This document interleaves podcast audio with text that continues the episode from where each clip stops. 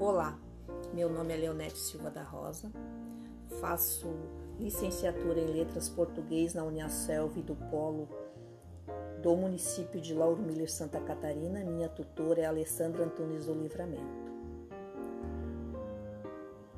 O podcast que irei apresentar é um conto Peru de Natal, do poeta Mário Raul Moraes de Andrade, que nasceu dia 9 de outubro de 1893 em São Paulo e morreu dia 25 de fevereiro de 1945 em São Paulo. Peru de Natal. O autor expressa a felicidade entre seus familiares honestos, sem dificuldades econômicas, tranquilos, um lar feliz. Reuniram-se para o primeiro Natal em família, cinco meses após a morte do seu pai. Isto para amenizar a tristeza por causa do luto. Seu pai era muito econômico, frio, seco, desprovido de qualquer emoção e gosto pelos prazeres da vida. Comemorava o Natal apenas com castanhas, passos, figos após a missa do galo.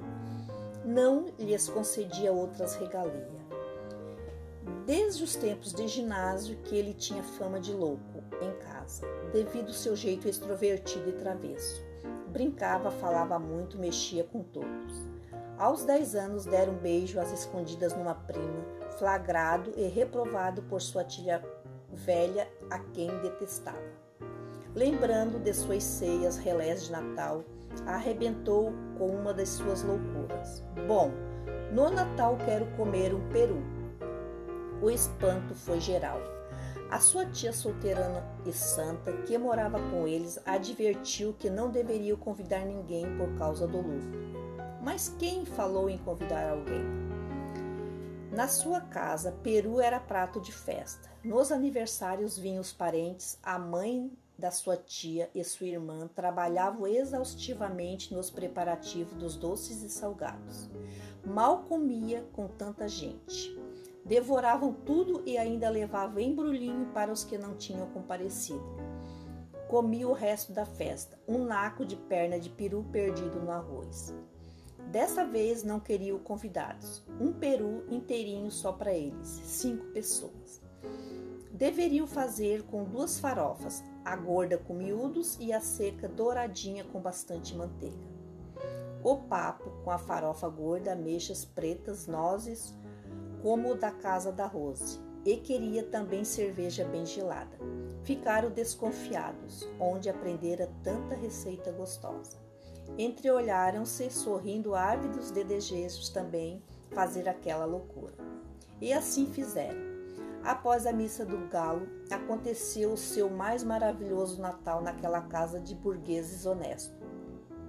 Quando já, para apreciar as amplas fatias de peito de peru, a mãe desabou a chorar, lembrando-se do marido, e assim seguiram-se a tia e a irmã. Ficou furioso. Diabo de família besta que via peru e chorava. Esforçaram-se para sorrir, mas não conseguiram. A figura cinzenta do pai estragara o Natal. Passaram a comer num silêncio lutuoso. Fez um elogio ao prato e, em resposta, só falta seu pai. Chegou a odiar seu próprio pai, mas para apaziguar a situação fingiu tristeza e, concordando com eles, acrescentou que ele deveria estar muito feliz vendo-os lá de cima, tão unidos em família. Por fim, todos ficaram animados, comendo gulosamente. O pai agora estava lá no céu, num bom lugar, com uma estrelinha, e o único morto ali era o peru, que tanto apreciava. Concluíram a ceia alegres e saiu para encontrar Rose para um brinde com champanhe. Essa foi a noite de Natal mais verdadeira e divina.